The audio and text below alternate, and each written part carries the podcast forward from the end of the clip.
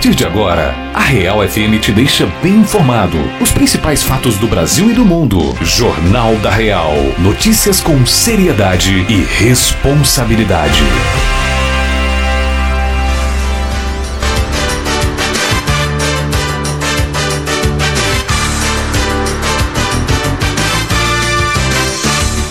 Olá, eu sou Gilson Fernandes está começando o Jornal da Real. Vamos ouvir a partir de agora o que é notícia na região dos Inconfidentes, Minas Gerais e no Brasil. Ótimo dia você!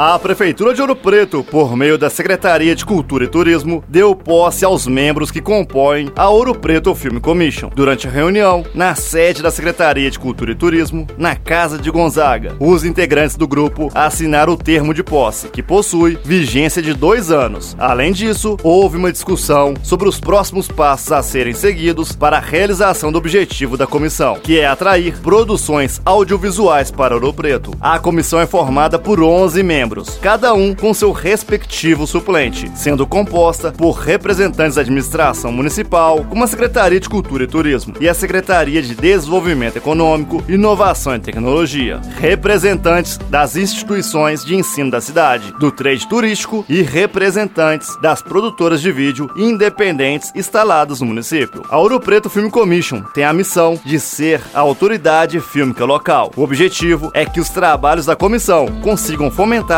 a produção audiovisual no município, trazendo mais produções para a cidade, capacitação de profissionais e geração de empregos. Segundo Marco Aurélio da Navalha Produtora, a cadeia produtiva de atividades audiovisuais é longa e movimenta toda a economia da região escolhida para locação. Bom, agora no dia 21 de janeiro de 2023 tomaram posse os membros da Film Commission de Ouro Preto. É, esse nome ele tá no mundo inteiro, né? Apesar de ser um nome em inglês, algumas pessoas estranham, mas é isso mesmo, porque a intenção é que isso seja acessível, né? Qualquer pessoa de qualquer parte do mundo. Então, uma pessoa da, da Austrália que quer gravar aqui vai procurar Filme Commission de Ouro Preto. Então, esse é primeiro, por isso que o nome é, é em inglês. E assim, o grande objetivo de uma Film Commission, a princípio, é atrair produções de fora. Ela, ela tem o papel de auxiliar as produções e de facilitar as gravações na cidade. Né? Então, ela vai agregar uma série de instituições e entidades, desde instituições governamentais, né, como instituições da iniciativa privada, que podem ajudar a criar legislações e facilitar e atrair as gravações. E qual que é a grande vantagem? Em primeiro lugar, o impacto direto de uma film commission é no turismo, porque quanto mais a, sua, a imagem da cidade circula pelo mundo através de produções audiovisuais, mais pessoas se interessam a vir conhecer. E também diretamente ela vai gerar emprego e renda na cidade, porque ela movimenta o setor hoteleiro, movimenta o setor de serviços, da alimentação e também gerando emprego, né? Emprego e renda, porque sempre contratam pessoas locais para fazer produção, para fazer é, elétrica, para fazer uma cenografia, para atuar. Então tem essa segunda é, é, consequência direta, né, da atração de produções audiovisuais. E por fim, ela vai contribuir para que a gente possa conseguir fazer uma formação de mão de obra na cidade cidade, e aí não apenas técnico, mas também artístico, ou seja, a Film Commission ela se fecha nesse ciclo é, fomentando uma produção audiovisual local para que a cidade também não seja apenas um cenário para receber produções de fora, mas que ela também tenha uma produção é, própria, né? contribuindo, claro, é, não apenas para gerar mais emprego e renda e trazer recursos, mas também é, levar a sua visão de mundo dos seus cidadãos, dos seus moradores para o mundo também. Então, é, uma Film Commission ela tem é, todos esses objetivos e aí ela vai buscar parcerias, né, com outras Film Commissions, vai procurar parcerias com o governo federal, com a Ancine, que é a Agência Nacional de Cinema, com a SAV, que é a Secretaria de Audiovisual, com a própria Secretaria de Cultura do Estado, para poder trazer recursos para melhorar a produção local e também fomentar e atrair é, produções do mundo inteiro para nossa cidade. Na Real FM, nós conversamos com a secretária municipal de Educação, Débora Etrusco, sobre a volta às aulas, o início do ano letivo de 2023. Secretária, na próxima segunda-feira, dia 6, início do ano letivo para os alunos. Sim, Isidoro, prazer falar com você, com os ouvintes da Rádio Real. É, o dia 6 de fevereiro né, vai ser marcado com as atividades letivas, com alunos nas escolas, mas os professores, pedagogos e diretores já têm ações durante essa semana. Né, o dia 1, 2 e 3 de fevereiro são dias escolares em que os professores se reúnem para planejar, para fazer a acolhida dos estudantes e então a gente está com uma expectativa muito grande para o início do ano letivo nas nossas escolas da rede municipal. Secretária, a gente conversava com relação às escolas que estão aí passando por reformas, os prédios das escolas.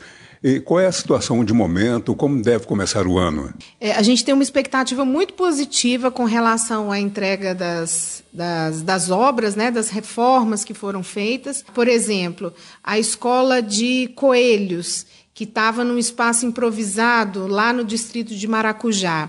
Ela já inicia no dia 6 com atividades é, com os estudantes na sede, então a obra já vai ser entregue para a comunidade. A gente tem o exemplo da creche Naná Sete Câmara, que ficou faltando uma sala, a gente passou o ano de 2022 é, sem a oferta né, de uma turma de berçário 1. Então, esse ano a gente já vai iniciar no dia 6 com as crianças, né, é, os bebês do, do berçário. Então, a gente já vai poder atender, porque foi finalizada essa, essa parte da escola. É, e a gente tem também é, a grande questão, né, que foi tema de, de, de, muitas reuniões com a comunidade, que é a Escola Doutor Pedrosa, em Santo Antônio do Leite. É, nós vamos precisar de mais alguns dias para deixar o, o, prédio da escola apto a receber os alunos. A escola continua funcionando por alguns dias ainda no catete, mas a gente vê né, a, as ações da, da, das, da reforma acontecendo na escola. Então, a escola vai estar apta a receber os estudantes ainda no mês de fevereiro, mas isso não, não vai haver suspensão das aulas, os alunos continuam sendo atendidos por alguns dias é, no espaço né, do catete, e, e tão logo a, a, as salas, a cozinha e o banheiro eles estejam prontos, os alunos retornam para a, a escola né, de origem, o prédio de origem. E em brevemente a gente vai fazer a inauguração da escola no distrito de Santo Antônio do Leite. Secretária, a escola Padre Carmélio, que está hoje no prédio da Santa Casa Antigo. É, a escola Padre Carmélio foi né, para aquele espaço é, por um decreto do prefeito, porque a Defesa Civil interditou o prédio da escola Padre Carmélio e a orientação é de que esse prédio seja demolido, porque não há a menor possibilidade de nenhuma atividade ser, ser exercida na, naquele espaço, né? É, então, é um, é um questionamento muito grande que a gente vem em diálogo permanente com a Associação de Moradores do bairro São Cristóvão, com a comunidade escolar. A gente já identificou um terreno é, no REURB, que é um espaço onde, onde a Secretaria de Desenvolvimento Urbano já, já identificou né, no, no bairro São Cristóvão e a comunidade acolheu esse espaço para que a escola seja construída.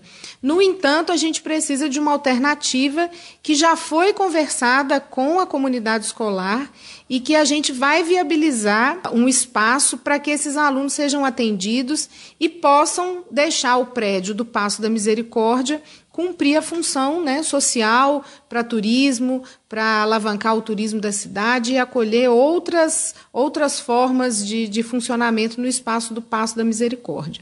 Já no início do ano? Não, a gente vai precisar ainda de um tempo porque para fazer essa adequação do espaço do Padre Carmélio.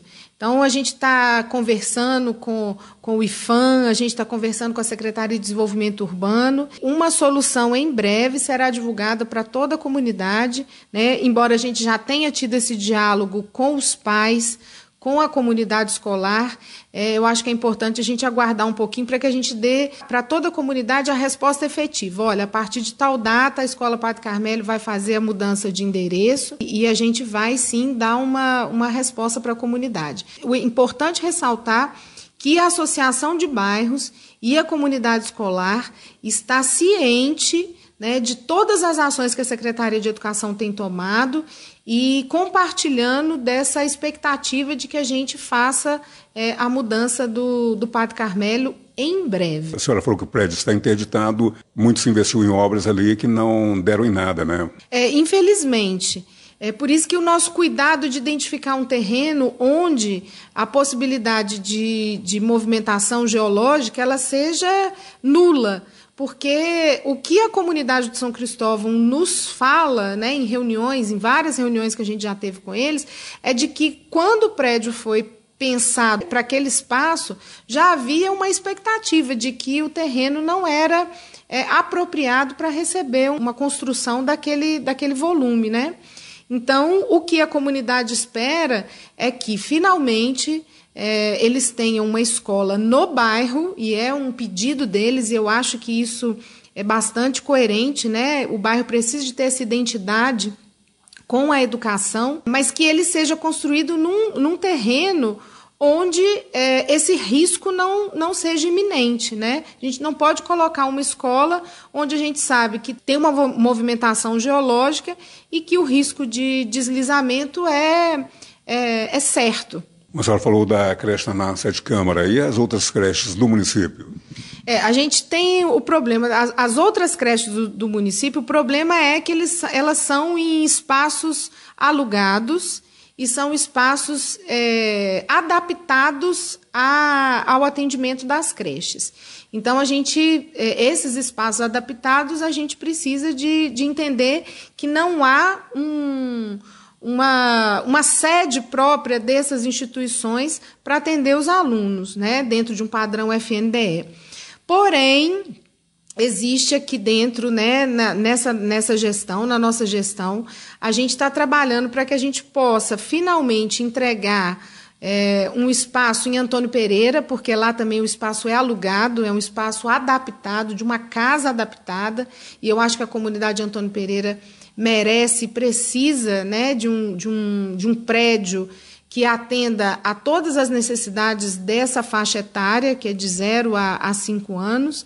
Então, a gente já está trabalhando para ter uma sede própria em Antônio Pereira. A gente está pensando em uma sede própria em Cachoeira do Campo, mas isso a gente precisa de analisar, fazer planejamento, planejamento orçamentário e financeiro. E ainda não desistimos de pensar é, num espaço no Santa Cruz. Porém, é a mesma questão. Não dá para a gente fazer um investimento num prédio para atender a comunidade num terreno em que há possibilidade de movimentação de terra. A gente precisa de ter segurança para poder fazer esse investimento. E as análises geológicas do espaço do Santa Cruz ainda não foram finalizadas. Merenda escolar, abastecimento tranquilo? Sim, a gente trabalhou esse mês de janeiro, né, toda a equipe do almoxarifado, de, de entregas, é, tem feito esse trabalho de entregar os alimentos não perecíveis na escola para iniciar no dia 6 de janeiro. E além da merenda escolar é, chegar nas escolas para o início do ano letivo, a gente tem outros dois pontos importantes para destacar no início do ano letivo. O primeiro que é a entrega dos mobiliários. E aí a gente entende também que nem todas as escolas receberam as carteiras dos estudantes, as carteiras dos professores. Por quê? Porque a logística é muito grande. A gente precisa de levar as carteiras novas e recolher as inservíveis. E o nosso território é muito grande. Então, a gente sabe que ainda tem escolas que não receberam as carteiras, mas que vai receber ainda no primeiro mês de, de atividade escolar. É, muitas escolas já receberam, já vão iniciar o ano letivo com as carteiras novas, com os alunos sendo acolhidos na merenda e nas carteiras. A gente pede né, à comunidade que ainda não recebeu que aguarde, porque a gente tem um caminhão que faz a entrega de merenda, de mobiliário e ainda tem que recolher as carteiras que não vão ser mais utilizadas pela comunidade escolar. Nós também fizemos entrega, Isidoro, de caminhas para as creches. A gente fez entrega de roupa de cama, travesseiro, cobertor para todas as creches do município. Então, toda essa materialidade está chegando nas escolas. É, aquelas que não receberam vão receber sim, porque todo o material está no almoxarifado. A questão é que é uma logística muito grande e ainda que a gente trabalhasse o mês de janeiro inteiro fazendo essas entregas, nós não conseguimos atender a todas ainda. Secretário, uniforme, há a possibilidade do município fornecer uniformes? Bom, o, o, desejo do prefeito Ângelo Osvaldo, da vice-prefeita Regina Braga, é de que a gente possa fazer essa entrega. No entanto, a gente, é, quando as pessoas falam assim, ah, o município arrecada muito, tem 25% da, da arrecadação do município tem que ser para educação. Existe uma regra dentro da, do investimento desses 25% que não permite que a gente utilize esse, esse valor específico para entrega individual de material, né? para essa distribuição gratuita de material. Porque quando a gente entrega um uniforme para o aluno, ele não, não devolve isso para a escola, isso fica para ele. Então, essa, é, esse impedimento desse, de investir em uniforme é, com esse recurso é, exige da gente um planejamento né, para que a gente consiga oferecer uniforme. A gente, inclusive, já tem feito é, o design do uniforme, a gente já está fazendo o levanta, levantamento do quantitativo desse uniforme, mas a gente não conseguiu prever no orçamento para 2023 a entrega desses uniformes. A gente vai conseguir e a gente está planejando a entrega disso para 2024. No entanto, existe uma lei municipal que prevê a possibilidade de parcerias com as empresas. O ano passado a gente conseguiu, né? A CETEC ofereceu uniforme para o Tomás Antônio Gonzaga, a Gerdau ofereceu para a escola de Bournier. É, a, a empresa Casa Verde de Cachoeira do Campo ofereceu camisa para os estudantes do CAIC. Então, do outro lado, a gente continua em diálogo com algumas empresas e qualquer empresário que esteja ouvindo, que queira fazer essa parceria com alguma escola e adotar alguma escola para esse tipo de ação, também será bem-vindo. Para todo o município, todas as escolas e todos os alunos, é, essa distribuição gratuita a gente não consegue fazer ela em 2023, mas nós estamos planejando para que a gente consiga fazer uma entrega em 2024. Secretário, voltando a falar com relação a obras, o que permitiu essa agilidade no início de 2023, já que no ano passado houve lentidão nas obras? É, eu acho que assim houve uma, uma, uma força-tarefa mesmo, né, de todos todo todo o município. Né? A gente percebeu que a gente precisava de fazer essa entrega para a comunidade, então eu acho que é, a gente precisa de dar os parabéns para a Secretaria de Educação, para a Secretaria de Obras, para a Secretaria de Fazenda, é, para a Controladoria, Procuradoria, todas as, as secretarias meio, né, que é, mobilizaram todos os esforços para que a gente conseguisse fazer essa entrega. Então, eu, eu atribuo isso a um trabalho coletivo dentro, dentro da prefeitura, para que a gente pudesse né, finalmente fazer, cumprir com aquilo que é papel do, do, do, serviço público, fazer essas entregas. E a gente finalmente vai conseguir fazer essas entregas em, em 2023, sim. Secretário, obrigado pela entrevista e mais algum detalhe que a gente deixou de comentar aqui.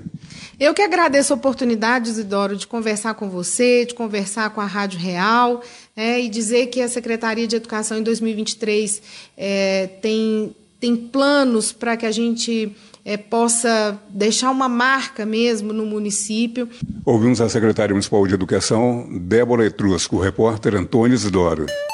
E foi divulgado na última segunda-feira, dia 30 de janeiro, o catálogo de cursos técnicos oferecidos na terceira edição do programa Trilhas do Futuro. Os estudantes interessados em uma vaga para formações profissionais gratuitas oferecidas pelo programa já podem acessar o site para conferir a disponibilidade das opções em suas regiões. Nos documentos estão listadas as instituições, cursos e municípios que estarão com vagas abertas. As inscrições começam nesta quinta-feira, dia 2 de fevereiro, e vão até o dia 15 de fevereiro. Poderão ser feitas exclusivamente pelo site www.trilhasdefuturo.mg.gov.br. Pela Superintendência Regional de Ensino de Ouro Preto, serão distribuídas 120 vagas em nível técnico para o curso de Segurança do Trabalho entre Ouro Preto, Mariana e Tabirito. Em Mariana, serão 40 vagas para planejamento e controle de produção, mais 40 vagas para o curso de conservação e restauro em Ouro Preto. Em Mariana também serão ofertadas 40 vagas para automação industrial e 40 para edificações. Em Tabirito serão 120 vagas para o curso de enfermagem. Em Ouro Preto serão 80 vagas para análises clínicas e 120 vagas no curso de mineração distribuídos entre Ouro Preto e Itabirito. As demais vagas para a região dos Inconfidentes podem ser conferidas em trilhasdofuturo.mg.gov.br.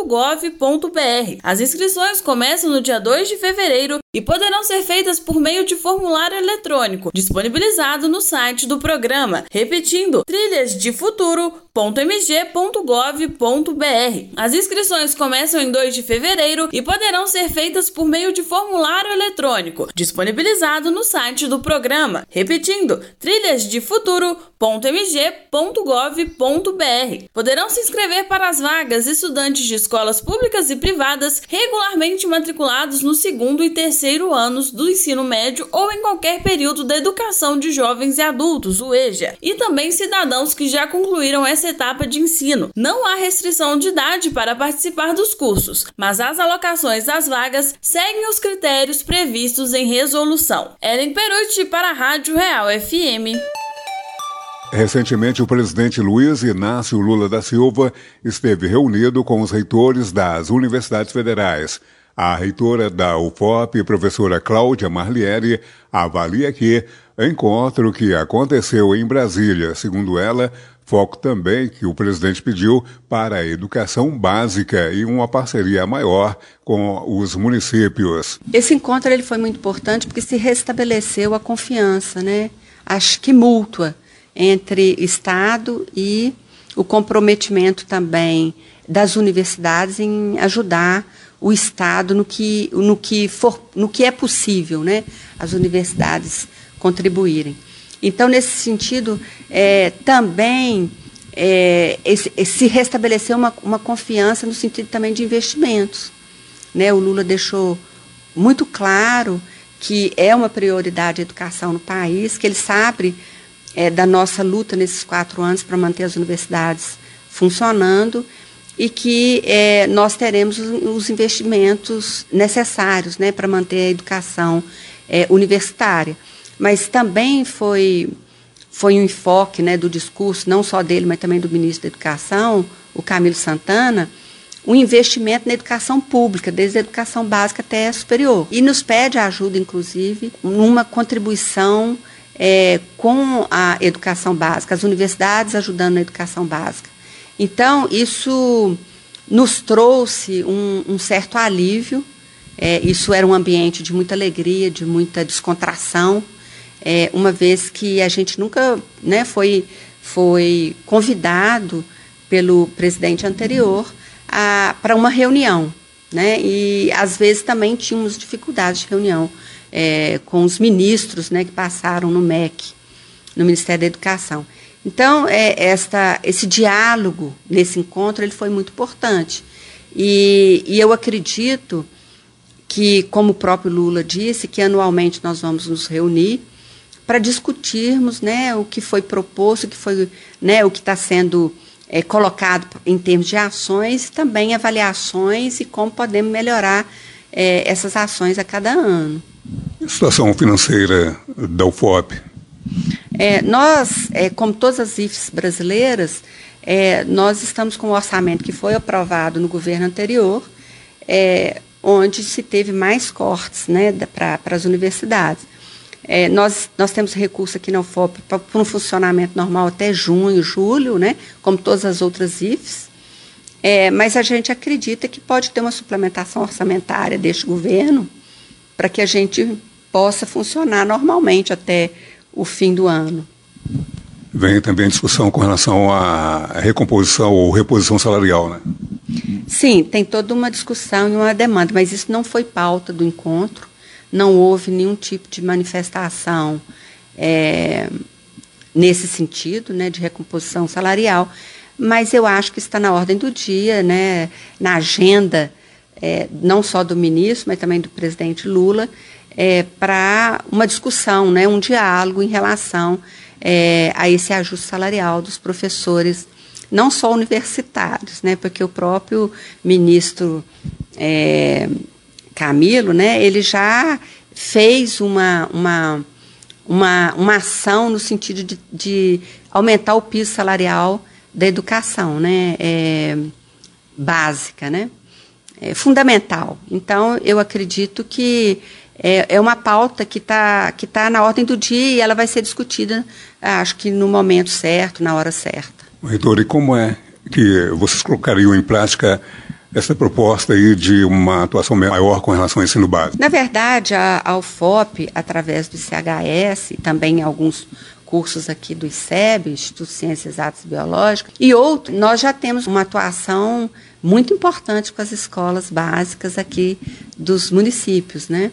Mariana, Ouro Preto, onde a gente tem um projeto que a UFOP vai à escola. Este engajamento já existe pela UFOP e outras instituições e provavelmente surgirão outras propostas do governo federal para que as universidades, e nós também, eles estão abertos a nos ouvir no sentido de proposições também, provavelmente a gente pode também aderir a outras propostas do governo federal. Ouvimos a reitora da Universidade Federal de Ouro Preto, professora Cláudia Marliere, repórter Antônio Isidoro. A conta de luz continua com bandeira tarifária verde para todos os consumidores neste mês de fevereiro. Segundo a ANEEL, as condições para a geração de energia pelas hidrelétricas são favoráveis e, portanto, não tem cobrança de taxa extra por quilowatt-hora consumido neste segundo mês do ano. Essa cobrança acontece quando estão acionadas as bandeiras amarela, vermelha ou escassez hídrica, que indicam que as condições são menos favoráveis.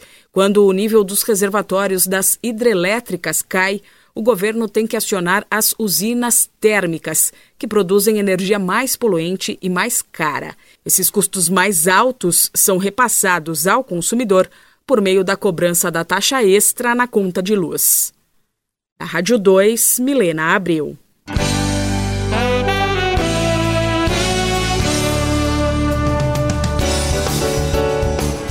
Eu sou Gilson Fernandes e ficamos por aqui com mais um Jornal da Real. Outros destaques e o desenrolar das informações você acompanha ao longo da nossa programação e com o Radar 90 a qualquer momento. Ótimo dia você!